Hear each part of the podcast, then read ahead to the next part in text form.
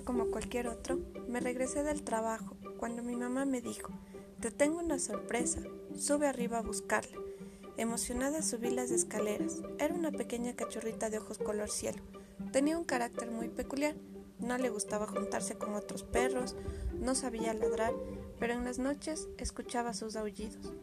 Con el pasar del tiempo la conocí mejor y me di cuenta que no era una cachorra normal, siempre estaba dentro de la casa, así calaba sus patitas y le gustaba cazar. Todo el tiempo perseguía pájaros, palomas o cualquier otro animal. Odiaba a los gatos aunque parecía uno. Un día estábamos dentro de la casa y ella tenía una actitud sospechosa. Quería que la siguiera al cuarto. Cuando adentré, algo olía raro. Había cazado un ratón para mí y como agradecimiento me había dejado en debajo de la almohada.